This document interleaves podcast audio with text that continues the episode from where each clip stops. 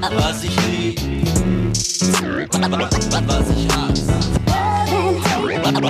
Was ich lieb, was ich hasse. Moin und herzlich willkommen zu einer neuen Folge Backspin Love and Hate. Meinem Hip-Hop-Urlaub, denn äh, es ist das Format, in dem ich, mein Name Nico Backspin, mich ein bisschen zurücklehnen kann und ab und zu nur hier quasi mit Fechten und, oder mit irgendwelchen Säbeln gepikst werde, um in die Diskussion reingezogen zu werden, damit wir uns hier die Köpfe heiß reden. Aber ich bin heute viel zu gut gelaunt für sowas. Deswegen bin ich gespannt, was unser aller geliebter und geschätzter Chefredakteur Boogie Down Bass, schön, dass du da bist, heute mitgebracht hat. Wie geht's dir? Moin Leute. Ich habe äh, eine Stunde länger geschlafen. Das hat mir schon geholfen. Alter, krass. Ey, hast du das auch gerade? Du bist ja auch so, muss man ja sagen, du äh, ne, sonst, sonst in der Freizeit schubst du ja Container durch den Hafen. Hast du gerade so eine Woche, wo du, wo du nicht so viel schläfst oder so? Weil ich habe ich hab diese Woche mich richtig, richtig ausgezogen. Ich habe am Wochenende Football geguckt. Von Sonntag auf Montag vier Stunden, dann habe ich eine zweite Nacht, habe ich hier so lange im Büro gearbeitet, vier Stunden, dann war ich in, auf Reisen, habe dreieinhalb Stunden geschlafen. Ich glaube, ich bin mittlerweile in so einem Modus, wo ich mich über mich selber lächerlich mache, weil ich so wenig schlafe. Deswegen bin ich so gut gelaunt, obwohl ich eigentlich nur schlafe. Also, wir sind ja, wir sind ja, Love and Hate ist ja wie so eine, wie so eine Midnight Show. Irgendwie, da redet man erstmal über die Dinge des Tages. Ähm, wie bei Stefan Raab damals. Nico, stimmt, wenn, das- das Ding, wenn das Ding hier äh, äh, ausgestrahlt wird, ne, dann äh, sind wir ja auch wieder quasi after Super Bowl. Also du hast den ja den Super Bowl direkt zwei Tage hinter dir gehabt. Äh, da hast du wahrscheinlich dann auch 0, nix an Prozent geschlafen. Oh, oh, darf ich spoilern? Darf ich spoilern? Ich wollte es ich nicht, ich nicht erzählen, weil du mir den Kopf abgerissen hättest. Aber nee, ich guck den nämlich, ich guck den nämlich zu der Zeit, wo er, also ich bin quasi in der Zeitzone, wo er stattfindet, weil ich sitz in dem Stadion, wo er stattfindet. Ich habe äh, nämlich äh, gestern Abend mein Ticket für den Super Bowl gekriegt. Ich äh, fliege nach London, nach LA und ich gucke ihn vor Ort. Und irgendwie in der besten Reihe wahrscheinlich. Hoffentlich nicht. Das weiß ganz ich weit, nicht. nicht. Nicht ganz weit oben, wo die Leute alle ihr, ihr den Super Bowl auf dem Handy gucken oder über die großen Screens, wo man keinen, äh, nicht mal ansatzweise den Ball sieht. Ähm, aber das, das Feeling an sich, glaube ich, zählt dann eher, in so einem Stadion zu sitzen. Ja, hundertprozentig. Und weil, wenn wir jetzt gerade dabei sind, genau, das Ding kommt dann ja erst raus. Wann kommt das raus hier, äh, Dan? Äh, Mitte, Mitte Am Februar. 16. Am 16. Genau, im Prinzip, weil dann ist der Super Bowl schon gewesen, wenn ihr das hört. Wir produzieren deshalb, weil ich halt jetzt die ganze Zeit drüben bin. Ähm, ich genau das. Ich freue mich einfach nur darüber da zu sein. Ich freue mich darüber, diese Halftime-Show zu sehen. Und wenn ich ein scheiß Leibchen um den Hals kriege und als Ordner in irgendeiner Ecke stehe, ist mir vollkommen egal. Ich freue mich einfach mit dabei zu sein. Ich habe jetzt gerade äh, Jetzt machen wir kurz Football-Austausch. Ich habe gerade so ein Video gesehen, wo die Bengals-Fans abgefilmt wurden oder so Videos eingerichtet haben, wie sie sich darüber gefreut haben, dass sie beim Super Bowl sind. Ich habe Gänsehaut gekriegt. Naja, wir sind, bei, wir sind beim Super Bowl, aber wir sind auch bei Love and Hate und wir sind bei Rap und wir sind bei Hip-Hop. Äh, du wirst uns dann ja berichten bei der nächsten Love and Hate. Wir sehen es, ich werde es mit Sicherheit sehen, aber du wirst mir dann berichten, wie denn wirklich im Stadion das so abging bei Dr. Dre, Eminem, äh, Snoop und Co., die ja die Half Halftime-Show bestreiten. Das auf jeden Fall, das bringen wir mit rein. Ich werde euch, glaube ich, auch, ich werde live dir Videos schicken, damit du mit dabei bist. Also ich freue mich wie ein kleines Kind, wirklich. Das wird, das ist einfach, das ist wunderschön. Und äh, genauso freue ich mich jedes Mal wie ein kleines Kind, dass wir hier zu dritt sind. Den haben wir nämlich bisher vergessen. Äh, haben wir schon reingeholt. Äh, Dan, äh, schön, dass du da bist. Ja, sehr schön, wieder mit euch am Stissel zu sein. Ähm, ich habe Bock. Du hast auf jeden Fall ein paar Themen mitgebracht, mein lieber Base, die sehr interessant sind, glaube ich, weil sie wieder so vielseitig sind. Und äh, wir drei Fashion Victims haben hier gleich das allererste, worüber wir reden können, ne? Ja, das ist fast schon, ist schon mal wieder so nicht, ja, Köpfe einschlagen nicht, aber ist schon in, in Love and Hate Thema in, in alter Manier. Vielleicht könnte es dazu werden. Ich bin Ähm, gespannt, leg los. Es ist Internet Treibgut. Ne? Du magst ja mein Internet immer, was sich so anspült an meiner, an äh, meiner Küste, an der Boogie Down Base Küste, wurde ein Thema angespült, ähm, das von von, äh, 2013 war. Aber es geht um die 80er und zwar um den Hip-Hop-Schneider aus Harlem, Dapper Dan, ähm, der in den 80er Jahren eben für eine große Anzahl von Hip-Hop-Artists irgendwie geschneidert hat. Und nicht einfach nur coole Anzüge geschneidert hat, sondern aus, ähm, aus ja, Stoff oder was auch immer, was er da gemacht hat. Ob, äh, aus Rollen gefälschter Louis Vuitton, Gucci, Fendi-Drucke hat er eben hergestellt, rollenweise. Und hat dann eben diese berühmten, ich nehme das mal vorweg, ähm, das Eric B. Rakim-Cover hat jeder schon irgendwie auf dem Schirm, wo die in komischen Fashion-Trainings-Suits irgendwie sitzen. Äh, die Dinger sind von Dapper Dan hergestellt und man hat sich über Jahre und natürlich auch immer gefragt, ist das jetzt fake? Man ging irgendwie davon aus, das kommt irgendwie aus China oder so, irgendwie so ein China-Fake, Korea-Fake oder irgendwo billig importiert. Ähm, keiner wollte so recht glauben oder wir auch schon nicht in den 80s, dass das irgendwie äh, real shit ist von, von den original italienischen Modezaren oder so. Ähm, aber deswegen fand ich es umso cooler, dass dann irgendwann dieser Bericht äh, im Internet aufgetaucht ist, wo eben über Dapper Dan aus Harlem ähm, berichtet wird, was er da so getrieben hat und mehr oder weniger als Ein-Mann-Armee angefangen hat, als äh, klassischer Schneider und dann eben diese, diese ähm, Designer- Drucke hergestellt hat und daraus seine äh, überwiegend ja Fashion hergestellt, Trainingsanzüge, was eben so angesagt war, eben weg von diesem klassischen Laufsteg-Fashion-Kram. Und das finde ich eben halt so geil. Ja, dann würdest du es tragen? Ja, auf jeden Fall. Also das sah damals schon irgendwie fresh aus und ich habe mich auch damals als äh, äh, junger Mann gefragt, woher kriegen die die ganzen Klamotten? Also wer schneidert denen das zu? Weil das ist ja nichts von der, von der Stange, wenn man sich die, äh, die äh, auch jetzt die äh, Cover anguckt. Das ist ja nichts, wo man sagt, okay, da sind sie irgendwo in so einem Supermarkt reingegangen, haben sich was von der Stange geholt, sondern das ist echt customized Kram und das sieht ja auch echt richtig gut aus. Also auch wenn es gefälscht ist, sieht es ja trotzdem richtig mega nice aus und ja, ich würde das auf jeden Fall tragen, gar keine, gar keine Frage. Naja, Dapper Dan hat halt erkannt, dass diese Nachfrage eben auch da war nach so einem Designer-Prinz. Die wollten irgendwie nicht, irgendwie, ne, es war ja auch eine Zeit lang, wo man dann schicke Anzüge trug und feine Hemden und so.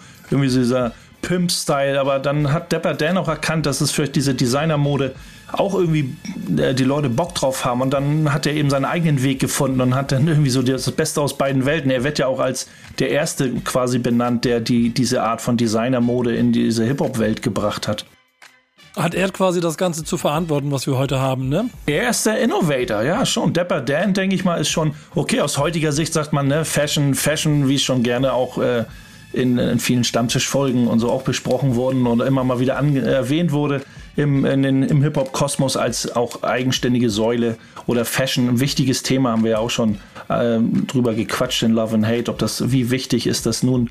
Ähm, aber ähm, du hast mich so im, im, vor der Sendung ein bisschen gefragt oder hast dich äh, Entschuldigung, dafür interessiert, was meine Meinung zu dem ganzen Ding ist, weil es natürlich so auf Gucci, Louis Vuitton, genau. ne, Schickimicki, so. Ich finde erstmal den Ansatz geil, dass er sagt so, die Original Louis Vuitton, Gucci, Scheiße, interessiert mich eigentlich nicht, aber ich mag das Muster und ich mag so allgemein die Idee dahinter, dass so ein bisschen schicki ist, aber ich schneide eben, ich klaue mir das, wie beim Musikmachen, ich sample mir den, ich sample mir die Idee und mache mein eigenes Ding draus und äh, beliefer dann sozusagen die Hats und nicht die Schnösels äh, außer, aus, keine Ahnung von wo. Macht er das heute immer noch eigentlich? Ähm, er hatte in, den, in der Golden Era des Hip-Hop hat er sehr viel gemacht laut dieses Berichtes. In den 90s ist es so ein bisschen, natürlich kam dann ja auch, ich, ich glaube, äh, da sind dann die Leute natürlich in seinen Laden eingerannt. 125. Straße hat er einen Laden in Harlem gehabt, der Tag und Nacht geöffnet war.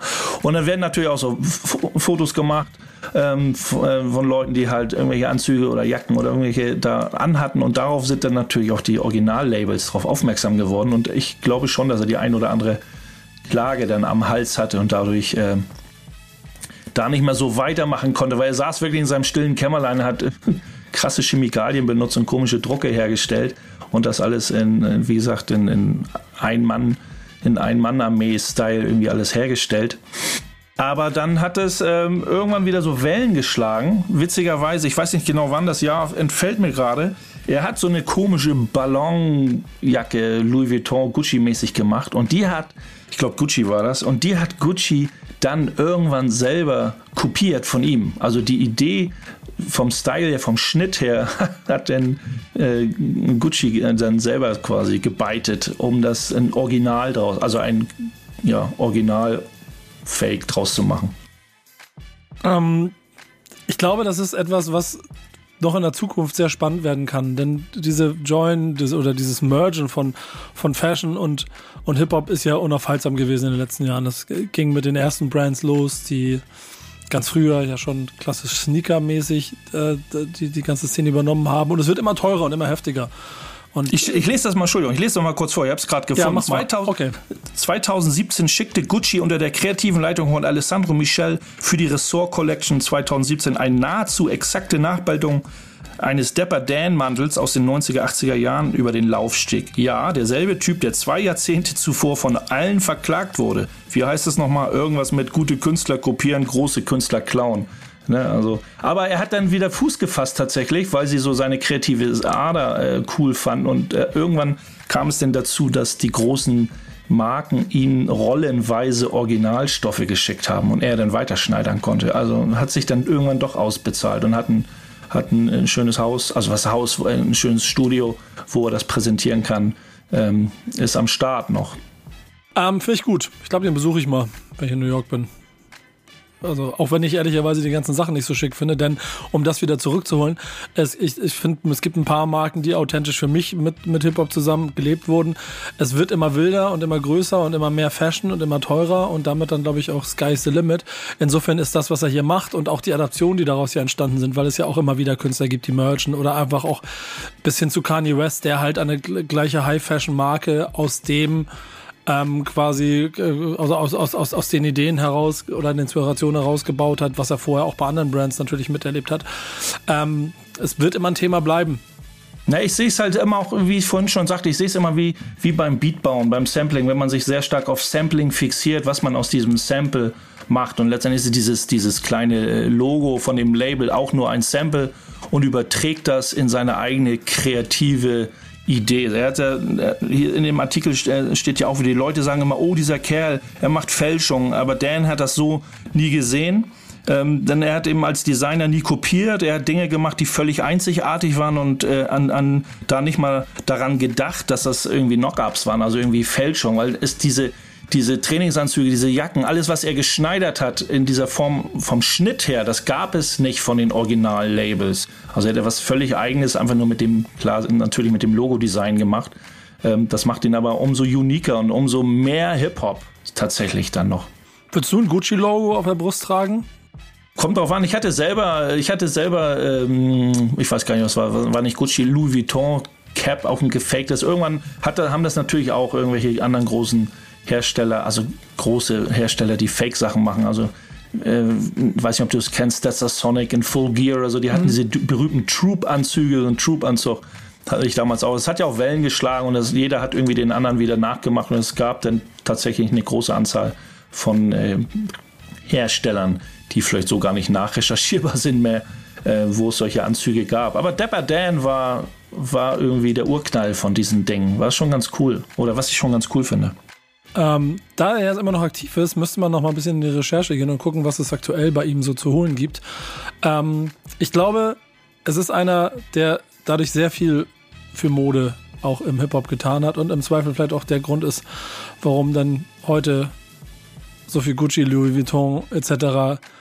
in der ähm, in der Hip-Hop-Szene unterwegs ist. Also in diesem Zusammenhang nochmal vielen Dank an Dapper Dan und alles, was du da quasi ausgelöst hast. Äh, Naja, also, naja, man sieht halt vielleicht das Eric B. und Rakim-Cover oder ein altes Fat Boys-Foto oder so und sieht die Sachen und dann aus heutiger Sicht kriegst du so ein, so ein Kram vielleicht original zu kaufen. Und wenn du berühmt, reich, bisschen die Kohle liegen hast, dann äh, kaufst du das natürlich. Und so schließt sich da irgendwo der Kreis. Ne? Die beiden Seiten von der Ja. Wurst, die beiden Seiten der Wurst bilden den Kreis. War irgendwie so fertig. Trotzdem kann ich mir nach wie vor äh, immer noch eher unseren Boogie Down Bass in einem Trooper-Anzug hier vorstellen, als mit einer Louis Vuitton-Kappe. Obwohl selbst das Bild, wird es dann auch so einen Helm tragen, so Stormtrooper-Helm quasi, also kom- komplettes Outfit Nee. Also Fasching? ich würde mir schon gucken, dass das nicht zu bling bling ist. Irgendwie, es wär, müsste schon irgendwo dezent bleiben, aber ähm, die, als, wir, als wir damals die Sachen gekauft haben, wir wussten ja, dass es nicht original ist. Also wir, wir hatten schon ein bisschen den Draht zu diesem Idealismus, dass das irgendwie ne, so aus eigener Kreativität, aus der Hip-Hop-Szene kommt irgendwie und nicht irgendwie von einem großen Superlabel irgendwie dargereicht wurde. Also das hat uns schon gereicht, um so zu sagen, ey, das ist vielleicht jetzt ein bisschen bling, aber äh, wir wissen, wir wissen, worum es geht und haben das äh, so aus den Gründen auch getragen. Was hören wir für Musik dazu? Ja, musikalisch sind wir jetzt in einer Situation, die wir wahrscheinlich alle kennen, nämlich wenn man, wenn, wenn es darum geht, auch mal die etwas wertigeren Klamotten aus dem Kleiderschrank anzuziehen für spezielle Anlässe. Und da gibt es einen Song, der heißt Good Clothes von Little Brother. Und der passt richtig gut rein. Klingt gut. Ist das, was ich ehrlicherweise auch jeden Morgen mit mir im Kampf mache. So, zieh ich den an? Ist der, nehme ich schon den neuen oder trage ich den anderen nochmal? Jogginghose. Ja, da, das ist halt das Gute, wenn man wenn man es so macht wie Bass. Da, da, du hast mir mal erzählt, du hast glaube ich äh, auch was so Sneaker Freshness angeht, ja ein paar zehnmal im Schrank, sodass du immer wieder Neues rausholen kannst. Das ist ein bisschen wie Dr. Dre, der ja nach Legende jeden Tag einen frischen Air Force One trägt. Ja, aber wir reden jetzt nicht von irgendwelchen komischen weißgeleckten Air Force One und ist da ein kleiner schwarzer Streifen dran und dann muss ich einen neuen aus dem, aus dem Karton nehmen. So schlimm ist es nicht. Doch, das ist das, wofür Boogie Down Bass mit seinem Namen steht. Das möchte ich an der Stelle jetzt auch so stehen lassen. aber es stimmt, könnt ihr euch überlegen, solange hören wir erstmal Musik oder geht's gleich weiter bei Love and Hate. Was ich lieb, was ich hasse. Weiter geht's hier bei Love and Hate mit ähm, Nico, Dan und Bass. Und das mache ich immer nur in der Reihenfolge, was vom Flow her sich so gut anfühlt, das so zu sagen. Nicht, dass ihr denkt, der Idiot nennt sich immer zuerst. Ja, der Idiot nennt sich immer zuerst, aber jetzt hält er die Klappe, denn der Chefredakteur hat das nächste Thema. Und es ist mal wieder ein ähm, Filmtipp ist es ja nicht, aber ein Doku-Tipp für den Das ist ein Untergrund. Doku-Tipp. Liebe Grüße gehen raus an Figo An Figo. Genau. Liebe Grüße an Figo. Äh, Beziehungsweise dann eben auch an sein eigenes Label Crackpack Records. Und ähm, ja, das ist mir auch wieder über die Facebook-Füße gelaufen oder ja, über die Füße gelaufen, als ich ein bisschen durch Facebook gestöbert habe. Und ihr wisst ja, dass ich auch gerne solche Sachen stellvertreten mag. Es gibt ja ganz viele Dokus und ganz viele Sachen, die man sich angucken sollte. Über Anomalie, über die Doku von MC René haben wir auch noch nicht gesprochen. Das ist auch noch fällig, ist äh, aber jetzt nicht äh, Thema. Äh, Crackpack Insights, Folge Nummer zwei, ja, das kleine, das Leben abseits oder äh, vom, vom eigentlichen, was man von äh, Figu Braslevik kennt oder seinem Label, was da so passiert, aber ne, nicht wirklich abseits, aber vielleicht hinter den Kulissen, sowas mag ich ja einfach. Und äh, da gibt es uns 10 Minuten und wer Figu vielleicht ein bisschen verfolgt hat, der weiß vielleicht auch schon, dass äh, auch einer seiner Leidenschaften eben Skateboarding ist und da hatte er halt eine Folge seiner Crackback Insights, was eben erst Folge Nummer zwei ist. Die findet in Zürich statt, wo er einen befreundeten Skater, ehemaligen Profiskater trifft, äh, mit dem ein bisschen durch die Gegend rollt, ein paar Tricks macht, ein bisschen Spaß. Man sieht halt, da geht es nicht darum, was man kann, sondern einfach äh, so ein bisschen dieses Zwischenmenschliche, dass da ein bisschen die Leute ein bisschen kennenlernen, wie sie eigentlich im normalen Leben auch stattfinden, was da so passiert.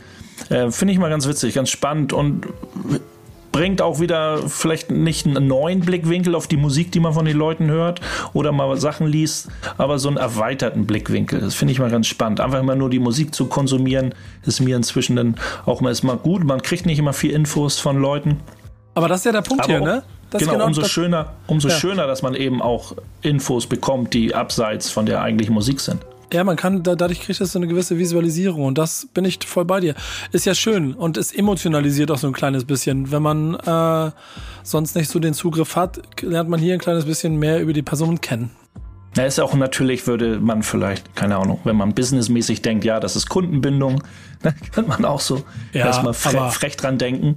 So, aber wir reden hier über Underground, an, über einen Underground Artist, über ein Underground Label, über einen coolen Dude, der einfach so ein bisschen sein Leben teilt. Am Anfang geht's auch, erzählt er so ein bisschen über die Kiez-Reihe, so eine Vinyl-Release-Reihe für von Underground-Producern, Instrumental-Producern äh, mit der er quasi ein bisschen bekannter wurde. Hip-Hop Vinyl hat, das, äh, hat da so eine Serie rausgebracht vor einigen Jahren.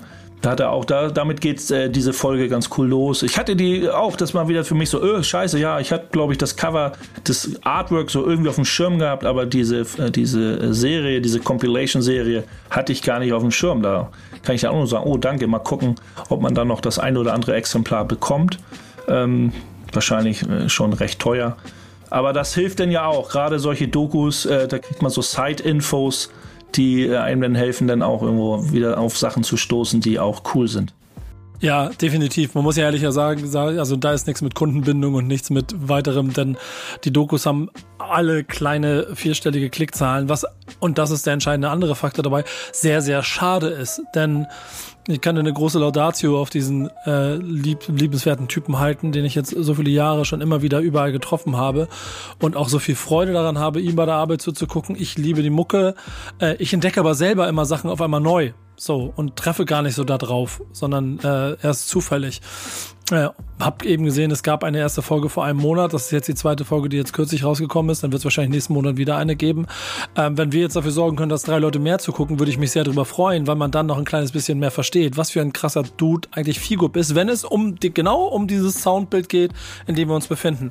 Und dass er auch mal, keine Ahnung, eine Kollega-Zusatz-Mixtape äh, in irgendeiner Box mitgemacht hat, zeigt ja auch, dass dieses, also so ein bisschen dieses uh, Your Favorites Rapper, Favorites Producer mäßig auch da über Grenzen hinausgehen kann, die alle zu schätzen wissen, was für ein guter Dude er ist.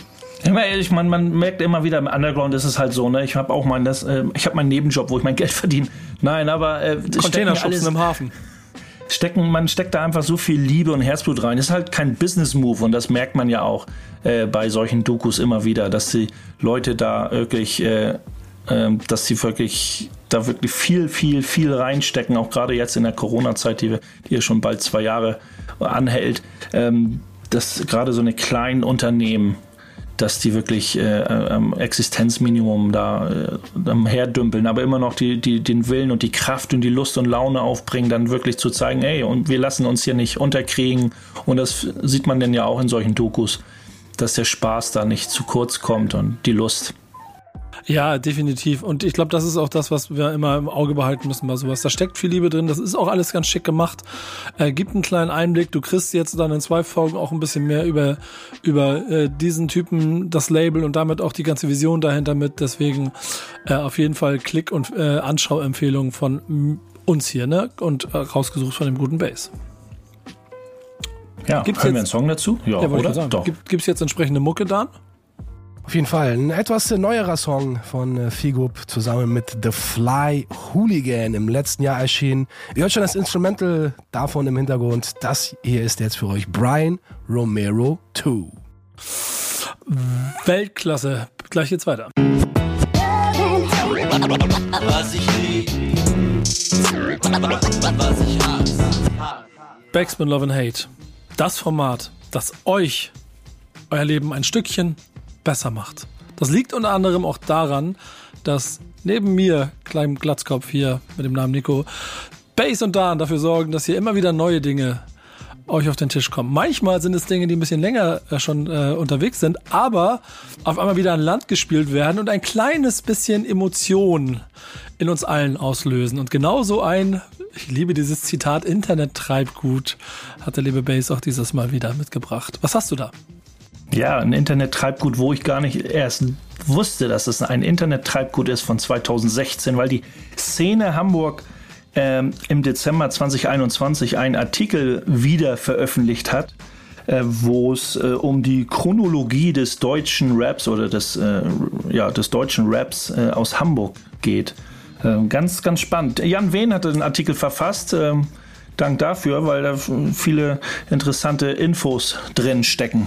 Das ganz Interessante daran ist übrigens, ich habe ihn, also du hast ja das reingeschickt und dann waren wir nicht ganz so sicher. Moment, das hört ja auch irgendwann auf. So, ist das das? Habe ich ihm kurz geschrieben, haben wir kurz nachgefragt und dann kam so, äh, äh, wow, das ist aber schon lange her. Und dann war mir klar, okay, der ist nicht letzte Woche erschienen worden, äh, nicht, nicht veröffentlicht worden. Und dann hat er selber ein bisschen graben müssen und ist dann halt auf 260 gekommen und er meinte auch, dass alles, was er noch gefunden hat, ist, dass er mal eine Anfrage hatte, dass da etwas über ähm, die Geschichte in Hamburg, äh, Hip-Hop-Geschichte äh, geschrieben werden sollte, ähm, der jetzt halt wieder in seiner Neuveröffentlichung Veröffentlichung steckt. Ähm, also insofern war es ganz lustig. So habe ich auch mal wieder mit Jan Wehn Kontakt gehabt. Danke dafür, Base.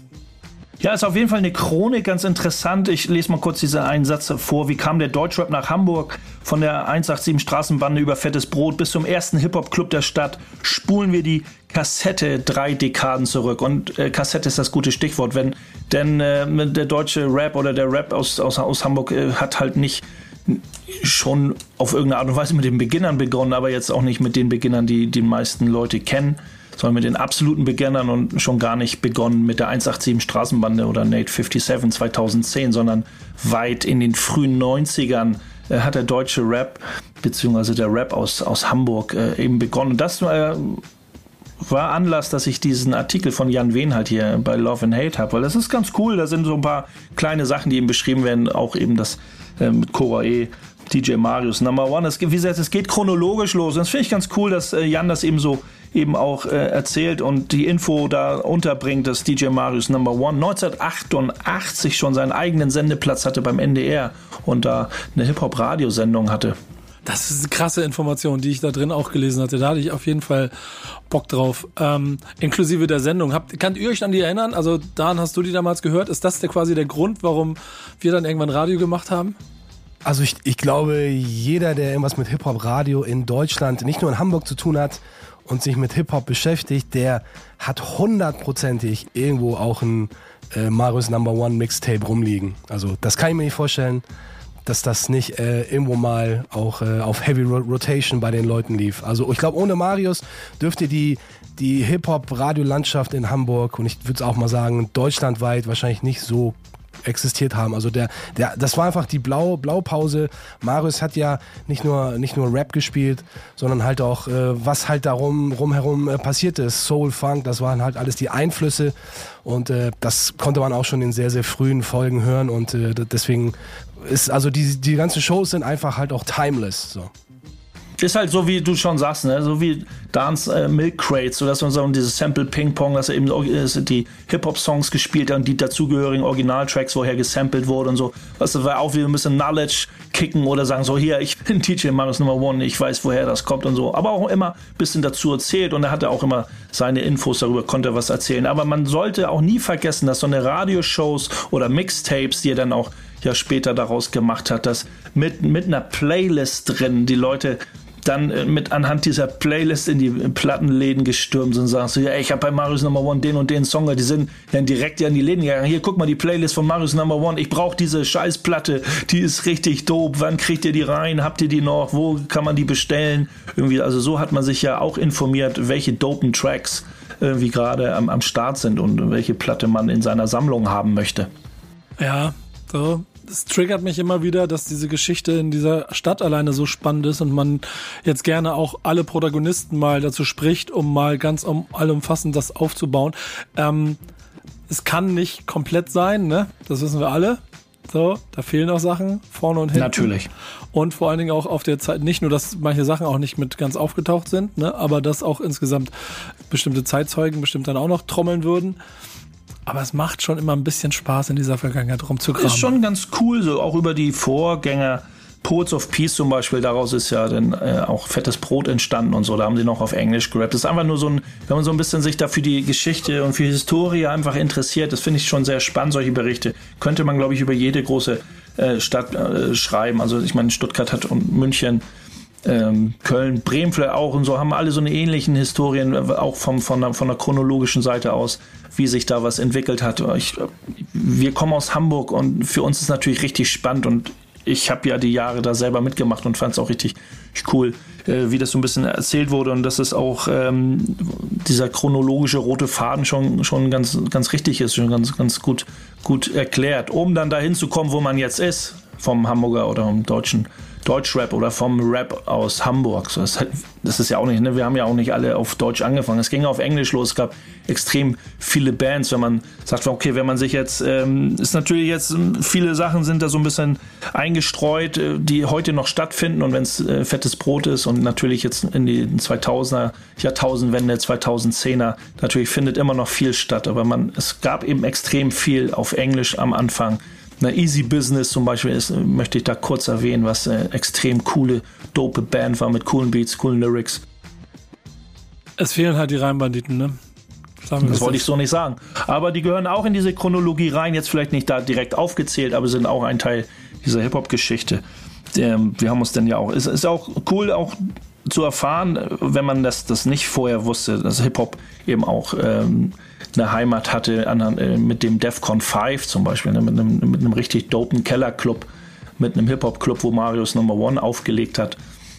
Ähm, ja, wir sind jetzt sehr früh in diesem Bericht, äh, in, den, in, den, 90ern, frühen 90ern, End 80ern. Aber es macht es spannend. So, ne? ich, ich, muss dann ehrlich gestehen, umso weiter das fortschreitet in Richtung 2000er, äh, dann äh, schreibt Jan ja auch, ne, dieser Bruch, ne, Akro Berlin, das äh, bleibt ja auch äh, nicht äh, un, ungestraft in Hamburg hängen und dass das so ein bisschen alles zusammenbricht, so dieser Hamburg-Hype, Hamburg-Stuttgart, ähm, Hype, Berlin übernimmt das äh, Ding und dann äh, geht das aber auch 2010, schreibt er ja ganz gut, das mit Nate 57 als Beispiel. Es gibt ganz viele andere auch zu, zu nennen, aber mit Nate 57 eben einer, der auch wieder die Hamburg-Fahne hochhält und später äh, die Beginner natürlich immer wieder Lebenszeichen von sich geben oder dann eben auch 187 Straßenbande, die dann natürlich das Feld von hinten aufrollen mit wir sind hier aus Hamburg und die eben das eben auch repräsentieren. Der Bericht geht eben auch über die Hamburger Lokalpatrioten und da muss man eben die 187 Straßenbande, ob man sie mag oder nicht, eben auch einfach aufzählen. Sagen, die haben schon die Hamburger Fahne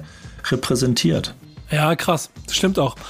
Ich bin ein riesengroßer Fan davon. Es ist lustig, dass der Artikel schon ein paar Jahre alt ist. Äh, deswegen hinten raus natürlich seine Sch fehlt einfach irgendetwas. Ich habe auch keine Ahnung, was der Autor sich dabei gedacht hat.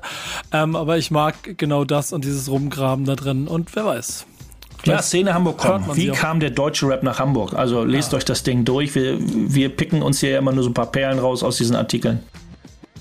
Jeder hat, sein, jeder hat seinen Ansatz, seinen, seinen, seinen Zugang und so kriegst du wenigstens von allem ein bisschen was mit. Und wenn ihr dann loslauft und irgendwo auf den üblichen Plattformen die alten Radioshows von äh, DJ Marius Number One sucht, viel Erfolg. Hören wir jetzt einen Radiomix eine Stunde eigentlich noch dazwischen geschaltet, Dan? Oder? ja, könnte ich auf jeden Fall ganz gut vertragen. Ja, sehr nee, gut. Äh, nee, ihr hört schon einen äh, Loop von äh, dem eben erwähnten legendären Mars Number One. Nur ein Teil der Kultur produziert von ihm und gefeatured, an Anführungsstrichen gefeatured wird Cora E, also zwei Legenden hier in der House bei Backspin Love and Hate. Dafür sind wir da und bleiben bei euch. Bis gleich. Was ich lieb, was ich hasse.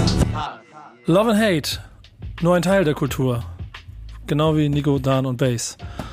Und dazu gehört auch das, was die beiden hier, die mit mir in der Runde heute sitzen, quasi eigentlich hauptberuflich machen, nämlich Plattenteller drehen.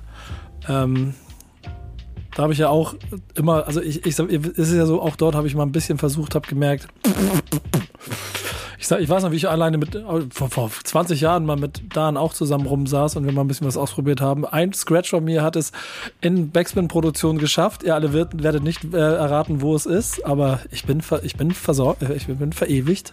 Quasi, ich habe ja auch einen DJ. Ich bin jetzt DJ Nico Backspin an der Stelle.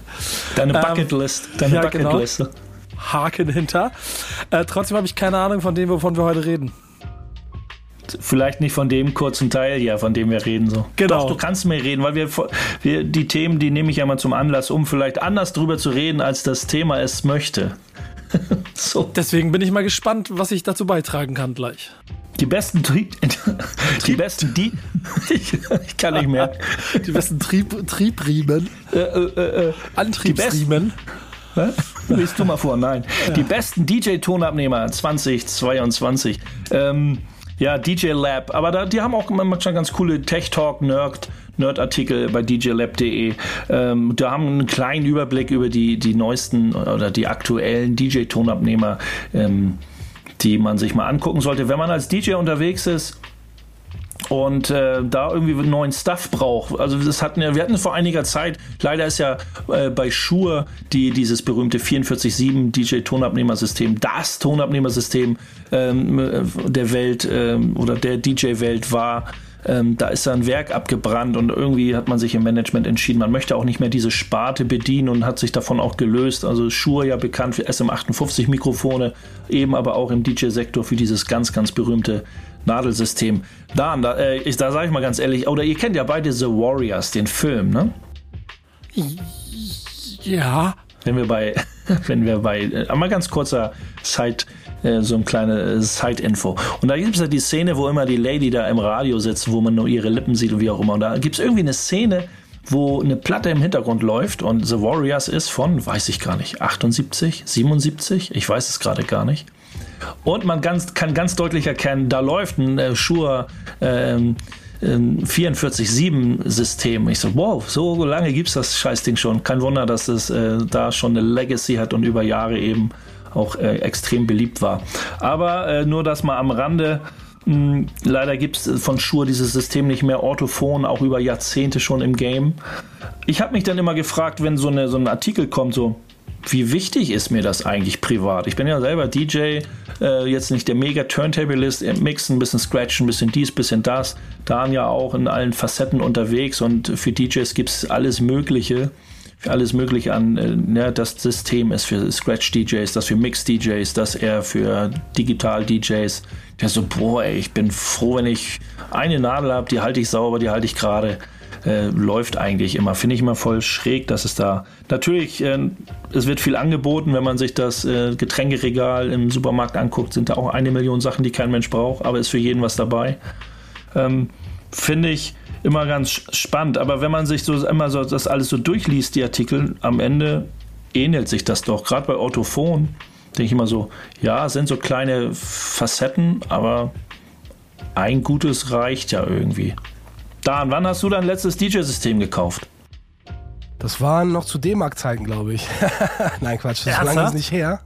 Nee, so lange nicht, nein, nein. Aber ich habe mir irgendwann mal noch mal ein paar Shure auf Reserve gelegt und das hat sich ja dann im Endeffekt auch als sehr schlau äh, rausgestellt, weil da dann die Produktion eingestellt wurde, wie er Base auch gerade erzählt hat. Und ich hatte mal, zwischendurch hatte ich mal so einen, so einen kleinen Schnäppchenkauf gemacht. Da hatte ich ein paar ähm, Orthophonsysteme ganz günstig geschossen in so einem Paket. Ich glaube, Base, du erinnerst dich auch noch äh, daran. Da hatte ich für, glaube ich, 200 Euro oder so, hatte ich da irgendwie so eine Plattensammlung geschossen und dann irgendwie noch sechs, sieben, acht Systeme von Orthophon. Und ich glaube, da hast du dir, glaube ich, auch ein oder zwei noch rausgepickt. Und ich habe auch noch welche als Ersatz hingelegt. Und der Rest ist dann in den freien Verkauf gegangen. Und ähm, ja, ich muss aber sagen, ich bin mit meinen, mit meinen Shores noch ziemlich zufrieden. Ich habe noch Ersatznadeln, aber ich weiß natürlich auch nicht, wie lange die halten. Aber ich glaube, irgendwann wird das Ganze vielleicht von den meisten eher auch nicht mehr so wirklich in Anspruch genommen, denn wenn ich sehe, wie viele DJs schon mit Face anfangen zu arbeiten und sich da auch schon so weit eingerichtet haben, dass ich dann immer denke, ey, die brauchen eigentlich gar keine, gar keine Nadeln mehr, nur wenn sie zu Hause eine äh, Platte hören wollen. Das ist, aber ein, das ist aber eine ganz andere Situation, als wenn du jetzt als DJ irgendwo im Club auflegst oder im Radio, wo du einfach mehr die Nadel beanspruchen musst oder so. Und ähm, ich kenne schon einige Leute, die haben echt gesagt, ey, irgendwie dieses 12-10er Nadelsystem auf der Bühne, Rückkopplung und dieses ganze Generve, das will ich mir einfach nicht mehr antun. Deswegen habe ich mir Face geholt oder auch in Anführungsstrichen noch nicht schlimmer, aber irgendwie noch irgendwie gruseliger finde ich dann, äh, dass man auf einen Controller umsteigt und dann den 1210er komplett irgendwo einstauben lässt oder dann nur noch zu Hause hat, um irgendwelche äh, Platten zu hören. Und das ist eigentlich irgendwie schade. Also ich wünschte mir schon, dass vielleicht Shore da noch mal ein bisschen, vielleicht doch noch mal zurückkommt und uns noch mal ein auch so ein ähnliches Modell an den Start bringt. Vielleicht auch nochmal ein Zeichen dafür, ey Jungs, wir sind immer noch äh, und waren auch für euch in den Turntablism-Zeiten auch am Start und nicht nur da. Und äh, wir können es immer noch, hier ist unsere neue Serie, da warte ich ja immer auch so, so, so ein bisschen drauf, weil ja auch die ganzen Preise für die Schursysteme und die Nadeln, die sind ja durch die Decke gegangen, da zahlst du ja drei bis 400 Prozent mehr als noch zu regulären Zeiten und das ist natürlich auch nochmal ein Nachteil. Aber wenn ich dann, wenn ich zum Beispiel das sehe, der Markt gibt ja einiges her. Und ich finde es ja auch okay, dass Orthophon oder Reloop als äh, deutsche Firma dann ja auch in Kooperation mit, mit Orthophon dann eine eigene Serie herstellt, die sich identisch, ein bisschen optisch auch identisch sind und dann eben auch für jeden, jede Art von DJ ähm, da was zur Verfügung stellt. Ich, da, du weißt das selber, ob es im Club ist, äh, großer Club, kleiner Club, im Radio, wo auch immer, oder auf anderen Veranstaltungen wir wissen beide, dass DJs, was die Nadel angeht, also was, was, was das, das Abtasten der Musik äh, mittels einer Nadel angeht, da sind DJs schon sehr picky, glaube ich. Also die sind da, die, die lassen nicht alles zu. Also wenn da irgendwie ein Plattenspieler vom Verleiher aufgestellt wird, und da hängt dann irgendwie, keine Ahnung, vielleicht ein einfaches Orthophonsystem dran, dann, das, dann verdrehen die die Augen. Ach du Scheiße, ja, zum Glück habe ich meine eigenen Nadeln dabei. Also, ne, das, das ist etwas, was jeder DJ, ich glaube, so nach dem Kopfhörer, wenn er sagt, ich, äh, haben wir aber auch schon anders erlebt, aber egal, wenn man als DJ irgendwo hingeht, der hat immer seinen eigenen Kopfhörer mit. Okay, Hygiene vielleicht kann man verstehen oder auch Lautstärke, weil man weiß, das Ding ist einfach laut. Äh, und als nächstes hat er meistens dann sein eigenes Nadelset dabei. Dann kommt der Mixer. Aber bei Nadeln, glaube ich, sind DJs schon sehr eigen, was das angeht. Ja, es gibt so und so, ne? also es, es gibt DJs, die, die legen da großen Wert drauf und dann, genau wie du sagst, dann haben sie natürlich ihren ganzen Kram mit dabei, um natürlich da vor Ort nicht irgendwie eine böse Überraschung zu, zu erleben. Aber auch ich habe mich zum Beispiel dabei ertappt, dass wenn da irgendwelche normalen, stinknormalen Orthophons dran sind und ich dann in Anführungsstrichen nur mit ähm, Timecode-Vinyls auflege, dass ich dann sage, ja okay, dann, dann reicht mir das vollkommen, vollkommen aus, wenn ich jetzt da eine Stunde Warm-up machen soll und dann After-Show nochmal ein, zwei Stunden dann bin ich da jetzt auch nicht so äh, wählerisch und benutze dann halt das, was vor Ort dann da ist. Aber ich habe natürlich immer meine, mein Ersatzcase mit dabei, was übrigens auch von Shure ist. Vielleicht, das hast du wahrscheinlich auch noch und wahrscheinlich kennen das auch viele äh, Turntablism-DJs auch. Dieses äh, klassische blaue Case, wo dann vier Systeme reinpassen. Also das habe ich dann auch immer wirklich irgendwo griffbereit, weil du, ne, man weiß ja nie, was da irgendwie passiert. Du bist da voll in Action auf einmal, keine Ahnung, bricht dir die Nadel weg oder was auch immer und dann machst du mal kurz den Aus Austauscher und dann kann die äh, Party weitersteigen. Aber äh, bisher ist mir das zum Glück noch nicht wirklich äh, passiert. Notfallset. Gibst du Notfall, Nico, bist du da eigen? Bist du da recht eigen, wenn du irgendwo in einen Podcast eingeladen wirst und sagst so, oh Mann, ey, hier ist irgendwie äh, Mikrofon XY, an dem soll ich reinsprechen. Ich weiß ganz genau, meine Stimme klingt da irgendwie nicht so geil ich habe mein eigenes Ding. Das ist ja eher selten, sage ich mal, aber äh, mit Sicherheit, äh, also ich garantiere, der ein oder andere Gedankengang, den verliert man dann schon als, äh, ja, als jemand, der dann in so einer Podcast-Runde sitzt die nehmen das da halt in Kauf. Aber ich kann mir schon vorstellen, dass sie sagen, oh, mit dem blöden Mikrofon, äh, keine Lust. Ja, sagen wir mal so, es gibt ja dann verschiedenste, die qualitativ gut sind und dort ist auf jeden Fall schon der Schmerz mittlerweile vorhanden, wenn ich jede Woche Gäste habe und ich dann immer so Sätze kommen manchmal wie, ja, ich habe doch kein Mikrofon dabei. Geht das auch so? Ja, klar, wir können auch den Zoom-Call nehmen und ich weiß schon, dass Dan dann mich dafür anzählen wird, dass sie qualitativ unterschiedlich hoch sind. Also ähm, das, äh, am Ende ist der Kern darin, du kannst relativ simpel mit mit Qualität dein, auch dein Skill-Level verändern. Ob das für die Nadeln gilt, das müsst ihr einschätzen, für Mikrofone auf jeden Fall. Und ich bin auch immer ein Freund davon, immer wieder darauf zu, auch da auch ein bisschen auf Moderne zu gucken und zu sehen, was gibt es so an neuen guten Sachen, die mir in meiner Arbeit helfen. Aber das scheint im DJ ja anders, nicht anders zu sein. Ja, okay, da zurück dann wirklich mal zu diesem Artikel dann nochmal natürlich, wenn du als, als DJ anfängst und äh, interessierst dich für wirklich wildes Turntablism und merkst, du kommst irgendwie nicht weiter, kann es natürlich auch an der Nadel liegen, so dass du sagst, du hast irgendwelche Einstellungen nicht richtig gemacht oder einfach tatsächlich die falsche Nadel mit nicht genug Auflagekraft, mit dem falschen Schliff, dass man vielleicht dann sagt, man muss irgendwie 30, 40 Euro mehr investieren in die Nadel, in das System, um dann vielleicht da voranzukommen mit dem, was man vorhat. Das ist natürlich schon so, aber äh, das musste man ausprobieren. Vieles passiert dann über Ausprobieren und ein bisschen Geld investieren. Mit welchem System arbeitest du gerade, Dan? Ja, noch mit meinen Shores aus meinen Zeiten, in denen ich ein bisschen gehamstert habe. Können wir mal gucken, ob die äh, Experten da draußen jetzt raushören, dass dadurch der Song, den wir jetzt hören, ein bisschen besser klingt. Der ja, mal schauen, wir versuchen es mal. Wie? Der heißt wie? Ist eine sehr, sehr gute Idee. Ja, ich habe versucht, irgendwie eine Brücke zu schlagen von Shore, unserem Lieblingssystem. Und da habe ich einen Song jetzt vorbereitet, der heißt Shore Chart. Weil es gibt natürlich nicht wirklich viele Songs, die sich um DJ-Systeme drehen, deswegen, aber egal. Ich habe mir Sure Shots rausgeholt von den Slum Brothers, bisschen 90s Random Rap. Whatever, man. Also, bis gleich hier Zielgerade. Ein kleines Thema nehmen wir noch mit. Vielleicht haben wir einen kleinen Reisetipp. Mal gucken. Was ich. Was ich. Zielgerade.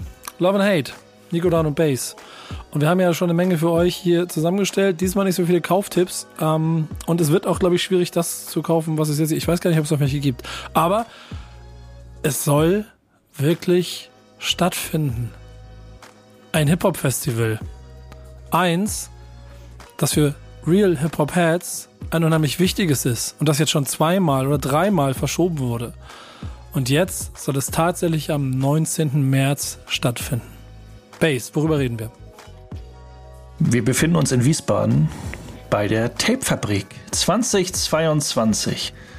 Ja, ich freue mich drauf. Ich hoffe, dass äh, das wirklich so stattfinden wird und stattfinden kann. Wer weiß, wie sich alles, die Situation in Deutschland, äh, alles so verändert und mit welchen Auflagen und was auch immer. Wollen wir das Beste hoffen und jetzt nicht zu, schwarz, zu sehr schwarz malen. Wir gehen davon aus, die Tapefabrik öffnet seine Türen und wir haben vier Bühnen, 40 plus Guests, also nicht 40 plus vom Alter her, sondern mindestens 40 Acts plus noch ein paar obendrauf wahrscheinlich, die äh, die Bühnen abbrennen werden da und alle heiß sind. Ich meine, alle sind heiß, die Underground-Leute noch heißer als alle anderen, irgendwie wieder live spielen zu können. Ähm, ja, Tapefabrik. Ähm, gut.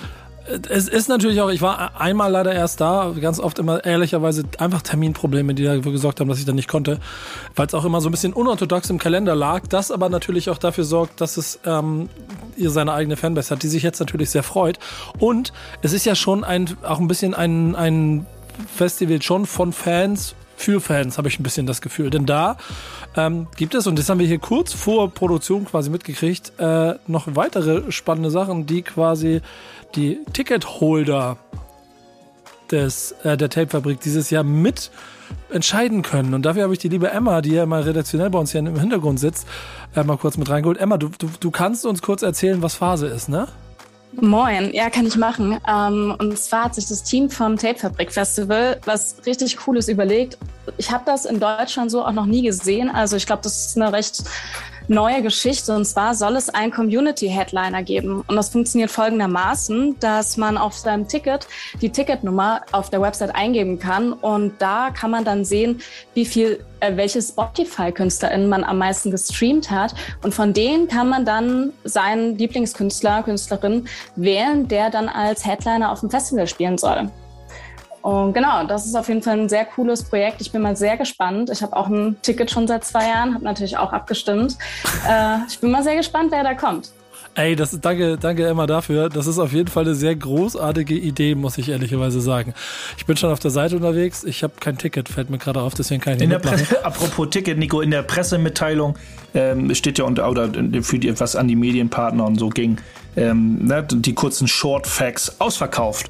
Aber hat ja auch damit zu tun, dass die Tickets von 2020, wie Emma schon sagt, jetzt auch schon zwei Jahre ein Ticket, eben ihre Gültigkeit behalten, was ja auch totalen Sinn macht. Ähm, und da, das war ja auch schon 2020 ausverkauft und die Leute, natürlich, vielleicht sind ein paar Tickets zurückgegangen, aber der Großteil der Leute eben es nicht abwarten kann, dass sich da die Türen öffnen. Ja, genau, das wollte ich gerade sagen. Es sind sicherlich ein paar zurückgegangen, die sind aber sofort wieder weggegangen. Und das ist ja auch etwas, was wir in so einer Pandemie nicht unterschätzen dürfen, dass offensichtlich die Fans der Musik und die Fans dieses Festivals dafür gesorgt haben, dass die Planungssicherheit da ist. Du kannst ja theoretisch auch immer noch zurückgeben, aber sie geben nicht zurück. Sie behalten es alle, sie behalten es seit zwei Jahren und freuen sich auf den Tag, wenn es kommt. Wenn es am 19.03. passiert, dann wird es, glaube ich, ein riesengroßes Freudenfest. Äh, äh, ich bin mir ziemlich sicher, ich, ich habe es eingeladen, auch dieses Jahr fickt mein Terminkalender Gehirne. Äh, aller Voraussicht bin ich nicht mal in diesem Land. Deswegen, äh, Base, bist du in der Lage, äh, die Love and Backspin Love and Hate Flagge in den Boden zu rammen und für uns für Präsenz zu sorgen? Ja, ich schneide mir eine Glatze für den Tag, gehe etwas gebückt. Äh, oh, würde ich, würd ich nicht machen, weil das sorgt sag, dafür, dass ich bin der Nico. Ja, dann, aber dann, dann kriegst du so Feedback, dann war ganz schön arrogant, der Kerl, der sagt ja gar nichts. äh, nee, ich äh, vertrete nicht dich, ich fahre selber vielleicht hin. Wir klären das noch. Es ist in Klärung. Ja, ey, aber ehrlicherweise, ich finde es ganz spannend. Emma, du, bist ja mittendrin im Thema. Kannst du nicht mal versuchen, die äh, lieben Leute von der Tape-Fabrik fürs Format zu gewinnen, dass wir die vielleicht mal einfach mit hier in die Runde kriegen, dass sie vor dem Festival uns noch mal ein bisschen erzählen, vielleicht auch, wie es ausgegangen ist. So, das wäre ganz lustig. Das wäre cool, ja. Ich äh, versuche das mal anzuleiern. Siehst du, Redaktion ist äh, aktiviert. Äh, mein lieber Base, du gehst wahrscheinlich dann auch auf Reisen und wirst vor Ort sein. Äh, Dan sorgt dafür, dass wir musikalisch die Unterstützung für das Ganze haben. Äh, jetzt, indem du wahrscheinlich noch einen kleinen Song für uns zum Abschied spielst. Oder reicht die Zeit nicht mehr? Was sagt der Chef-DJ? Ja, mir ist egal. Wir können auch auf jeden Fall einen letzten Track nochmal anteasern. Und äh, ja, ich habe mir etwas rausgesucht, was thematisch beim Titel einer Reise entspricht eigentlich ganz klassisch Journey auf Englisch, Moonshine featuring Mirror Image. Das wäre unser letzter Song für die heutige Backspin Love and Hate. Und wenn ihr dann auf Reisen seid, haben wir einen guten Tipp. Auf radio.backspin.de äh, und auch in den gängigen Radio-Apps könnt ihr Backspin FM 24-7 hören. Und dann hört ihr sehr viel von dem, was Dan und Bass machen. Deswegen ein doppelt und dreifaches Dankeschön an euch beiden erstmal, wie immer, ihr wisst es. Nur Liebe. Gerne nur Liebe für diesen Kreis hier. Guck mal, sie werden rot und verlegen, aber es muss einfach mal gesagt werden. Äh, und euch da draußen vielen Dank, dass ihr bei Love and Hate dabei wart und es wird die nächste Folge geben. Ihr wisst, wir haben aufgezeichnet nach dem, vor dem Super Bowl, jetzt ist nach dem Super Bowl. Ich fliege da jetzt aber erstmal hin und dann reden wir irgendwann danach wieder über Love and Hate. Bis dahin macht's gut. Danke, Jungs. Danke, Leute. Ciao. Peace. Was ich lieb, was ich hasse. Was ich lieb, was ich hasse.